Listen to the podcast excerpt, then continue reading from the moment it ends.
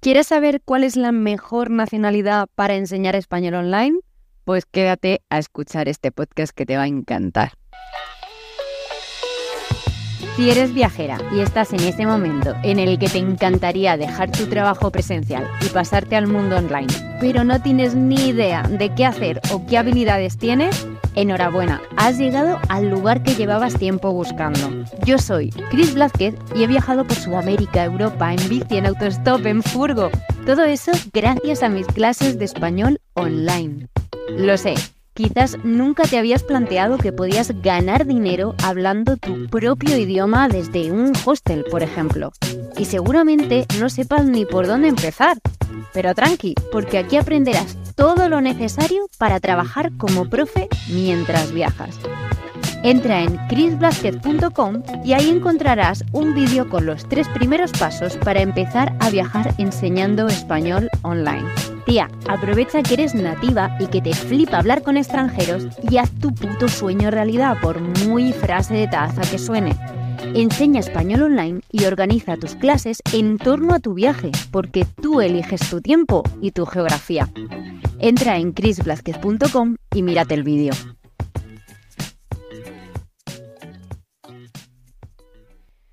Muy buenas viajeras. Bueno, pues vamos con esta maravilla. Eh, esto viene a raíz de que Pauli de Viajes y otros demonios me escribió y me dijo, hola Cris, ¿cómo estás?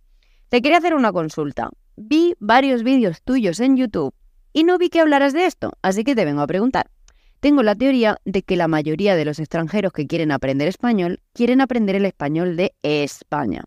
¿Qué opinión o experiencia tenés eh, sobre esto? ¿Conoces profes de español que no sean de España? Gracias. Bueno, Pauli, gracias a ti una vez más por eh, la pregunta. Me parece buenísima. Y también te animo a que si tienes cualquier otra pregunta, me vengas por el email a, escribirme, que lo, ahí te contestaré muchísimo más rápido que en redes sociales. Y eh, que me hagas cualquier pregunta o consulta que tengas si es que ya no la he respondido en algún podcast. Bien dicho esto, vamos con esto, Pauli, qué buena, qué buena pregunta. Em, claro, dice, tengo la teoría de que los extranjeros quieren aprender español de España, básicamente. Bueno, eh, Pauli, voy a responderte cuál es la mejor nacionalidad. Como no vas muy desencaminada, la mejor nacionalidad para enseñar español online es la murciana. ¿Te imaginas que digo eso? En plan, oye, que me da igual que seas ni de Galicia ni de Colombia, es que me da igual, no vales, solo valemos la murciana. No, mentira, mentira, mentira. Em, no, vamos a ver, la mejor nacionalidad para enseñar español es la tuya. Eso es así, ya está. Dicho eso, seas de Colombia, Venezuela o incluso, sobre todo si eres española, eh, lo digo, bueno, sobre todo porque yo sé cómo funciona esto, no porque las otras nacionalidades no sean importantes, sino porque yo sé que en España, por ejemplo, eh, demonizamos mucho las diferentes variedades y hay un puto clasismo, pero qué asco, pero, pero qué puto asco el clasismo que hay en España. O sea, yo me han, me han llegado a mí familiares murcianos, ojo y cuidado, a decirme, yo no sé qué, cómo darás tu clases con el acento murciano que tienes. Por eso quiero hacer este, eh, este podcast, ¿vale? Para dejarlo bien claro, que seas de donde seas. Si eres de Andalucía, a tope con Andalucía. Si eres catalán, tú con tu acento catalán. O sea, si eres vasca, pues vasca, ¿me entiendes? O bueno, si eres de Venezuela, Perú, Colombia, Cuba, lo que sea, ¿vale? Estoy, estoy haciendo trampas porque tengo em, el, ¿cómo se llama? El, la alfombrilla del ratón del ordenador es un mapa del mundo. Entonces, claro, puedo puedo ponerme a decir mucho, muchos países muy rápido porque lo estoy viendo aquí, ¿sabes? Entonces, Bolivia, Paraguay, Argentina, Chile, Uruguay, Panamá, Costa Rica. bueno, entonces, eh, pero bueno, me enfoco en las de España porque es, eh, yo conozco la realidad de España. Hay mucho clasismo, ¿vale? Entonces, que nadie te haga creer que tu acento vale menos por ser de donde tú eres. Si tú tienes acento murciano, como en mi caso, o tienes acento extremeño o el que sea, tú con tu acento, porque es tu identidad y no solo la tuya, sino la de mucha más gente. Y cuando una persona vaya a un estudiante, un futuro estudiante, vaya a tu ciudad va a hablar con personas que hablen como tú. Entonces tú no estás haciendo las cosas mal, al contrario, le estás hablando y reforzando una realidad que existe, ¿vale? Ojo y cuidado con eso, ojo y cuidado. Y claro, yo por ejemplo, cuando es verdad que en clase tiendo a pronunciar todo mucho más, sobre todo porque yo hablo con, eh, bueno, mis, mis estudiantes de lo que son clases de gramática y todo eso suelen ser de niveles más bajitos. También tengo conversaciones con estudiantes de niveles mucho más avanzados, C1, incluso algunos C2, y, yo en las clases de conversación que tengo con ellos no pongo filtro, ¿eh? No pongo filtro. Y yo les noto que de vez en cuando mm, utilizan expresiones murcianas, bueno, murcianas, que yo creo que son murcianas, tipo, en verdad, no sé qué. o en vez de decir conozco, dicen conozco. y a mí me encanta. Al final es una marca, un acento, ¿no? El, acento es una... Mm, eh, cuenta la historia de, de, dónde has aprendido tú, al final es tu, tu mochilita maravillosa. De, yo cuando hablo italiano, por ejemplo, tiendo a hablar con acento más sureño. Yo estudié el, el Erasmus en Nápoles. Y, y, yo me acuerdo, eso no tiene nada que ver, ¿vale? Pero yo me acuerdo cuando fui a hacer el examen del C1 de italiano, yo sabía el clasismo que también hay eh, y el, odio que hay y el cómo se entiende es igual que en España, ¿vale? Eh, que si tienes acento de Nápoles es que eh, eres más tonta, no sabes tanto, no has ido a la universidad, igual que la gente del sur, ¿vale? Que es como, eh, que habla así, es que no hables así, que no sé qué. ¿Por qué no? Pero es que ¿qué tendrá que ver? O sea, tú puedes tener un doctorado, dar clases en la universidad y dar, hablar con acento murciano mientras la gente te entienda. ¿Qué más da? Pues yo cuando hice el examen del PLIDA, que es como el Cambridge, el TOEFL del, italiano, eh, yo intenté, con, un objetivo real, neutralizar mi acento al máximo. Y no pasaron ni dos minutos del examen oral y ya me estaba preguntando la, mujer, dice, bueno, ¿y tú cómo has aprendido, la, examinadora, ¿tú cómo has aprendido italiano? Y yo, no, pues porque hice el Erasmus en Italia. Ah, sí, ¿dónde? Por el sur, por el sur. Eh, pero, pero ¿dónde? ¿Dónde? De bueno, en Nápoles. De sí, se te nota, se te nota. pero no me lo dijo a malas, menos. Yo le, tenía miedo a eso.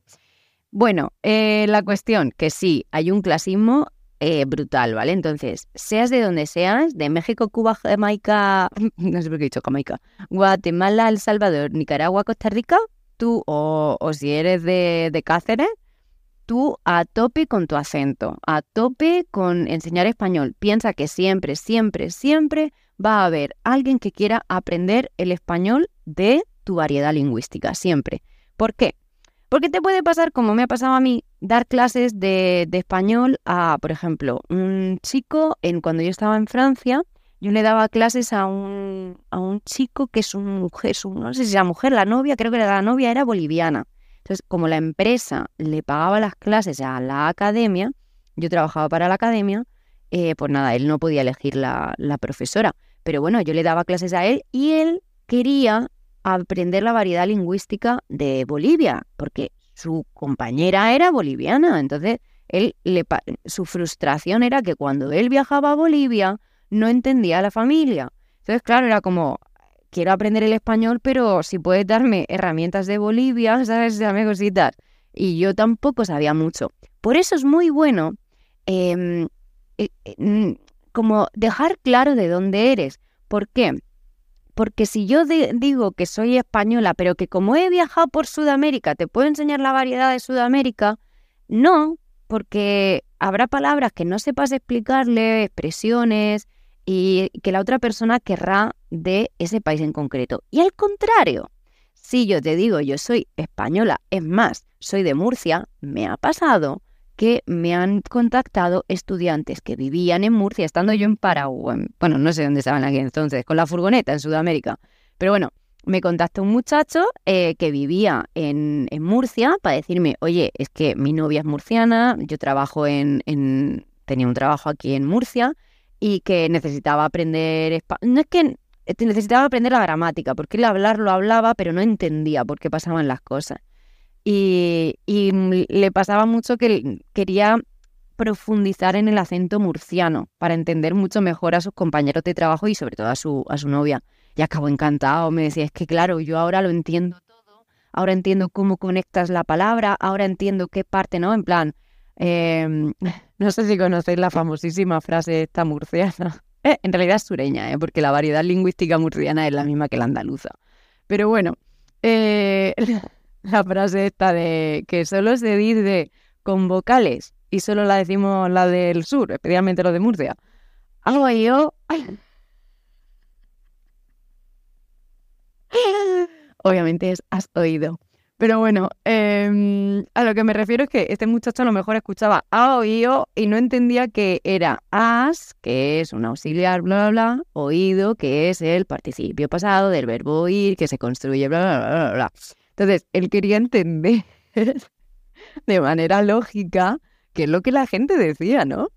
Entonces, por eso te digo, tu nacionalidad tiene que ser algo eh, de lo que no solo estés orgullosa, sino de que te empoderes y que te aproveches y que digas, oye, oye, que, que, yo soy de Puerto Rico o Puerto Rico, que creo que allí la R, ¿no? Eh, cuando es con final de sílabas se dice con la R, ¿no? Creo, creo. Eh, no, no, he llegado, ¿eh? Chicas de Puerto Rico, por favor, invitadme.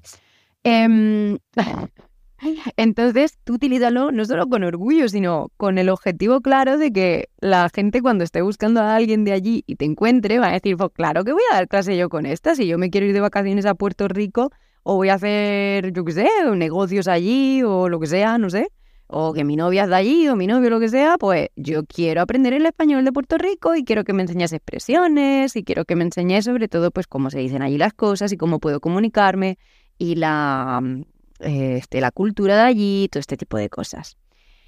Entonces, en resumidas cuentas, la mejor nacionalidad es la tuya.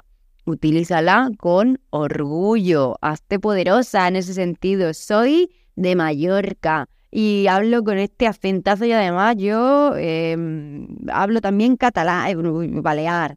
Eh, soy de, mm, yo qué sé, Pamplona y tengo este acento y es típico, por ejemplo, ayer hablaba con un amigo que era de Madrid, bueno, que era y que es, vaya, nos ha muerto, que, que ayer me decía, eh, enséñamele. Em, eh, enséñame, o sea, tendría que ser enséñamelo y es enséñamele, ¿no? Entonces le dije, wow, qué leísmo. Hacía tiempo que no escuchaba un leísmo así. Y me dice, no, no, es que nosotros hablamos muy mal. Digo, no, no, no, no, no, no, no, no. Es tu variedad. Es tu variedad. Que la regla gramatical sea otra, bueno, mm, eh, discutible. ¿Cuál es la regla? De hecho, la RAE tiene cositas mm, cuestionables con el tema de el objeto directo y el objeto indirecto. De hecho, voy a buscar un segundo y os lo leo. No tiene nada que ver con esto, pero me apetece muchísimo criticar a la RAE a fuego en este momento. Vale, cuando yo estaba preparándome el tema del objeto directo, objeto indirecto, lo de mm, la dije, le dije, todo este tipo de cosas, me topé con esta maravilla de la RAE, que yo no sabía que esto era así, pero es que qué fuerte. Eh, tú sabes que puedes decir, por ejemplo, le quiero. Eso teóricamente es un leísmo por X razones, da igual ahora mismo. La cuestión es que aquí tiene la RAE, ¿vale? Que se nota que está hecha por quien está hecha. Em, cuando utilizamos le en vez de lo, o sea, si tú dices le quiero a él, hombre, en vez de lo quiero, que sería un leísmo, dice, debido a su extensión entre los hablantes cultos y escritores de prestigio, se admite el uso de le en lugar de lo en función de complemento directo cuando se refiere a una persona de sexo masculino. Vale, eh, traducción como somos hombres blancos, cultos y, prestigiosos, lo que digamos nosotros está bien. Y vosotros, mundanos, insulsos, que no valís una mierda y que no... Da, eh, lo que digáis vosotros está mal. Pero si los decimos los hablantes cultos y escritores de prestigio, que somos la... Mm, entonces está, está bien si lo decimos nosotros. Es que hay que ser sinvergüenza, ¿eh? Ay, Dios mío, me pongo muy nerviosa con estas cosas. ¿eh?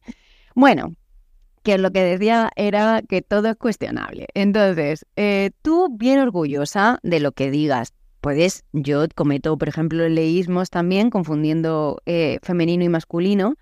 Y, bueno, sé que es una característica de, mi región. Soy consciente, sé cuál es, entre comillas, la regla, ¿no? O la norma, o la recomendación, mejor dicho, porque la RAE no te obliga a hacer nada, son, son recomendaciones y ya está. Tú haces lo que te da la gana Y, mm, y, bueno, yo sé cuál es la, la, norma, pero cuando enseño ciertas cosas, pues les digo, oye, chicas, tened mm, estudiantes, tened presente que esto teóricamente es así, pero luego la gente dice otra cosa, ¿vale? Bueno, eh, todo esto para resumir que la mejor nacionalidad es la tuya, tenlo en cuenta, estate muy orgullosa.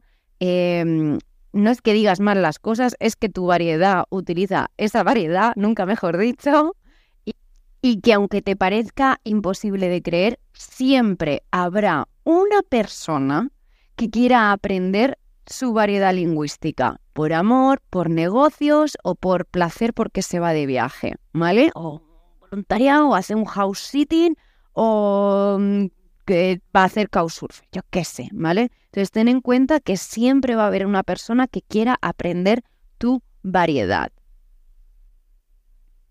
Y para saber cómo encontrar esos estudiantes que te están buscando, ya sabes que en chrisblázquez.com tienes ese vídeo en el que te enseño los tres primeros pasos y en uno de esos pasos está eh, dónde encontrar estudiantes.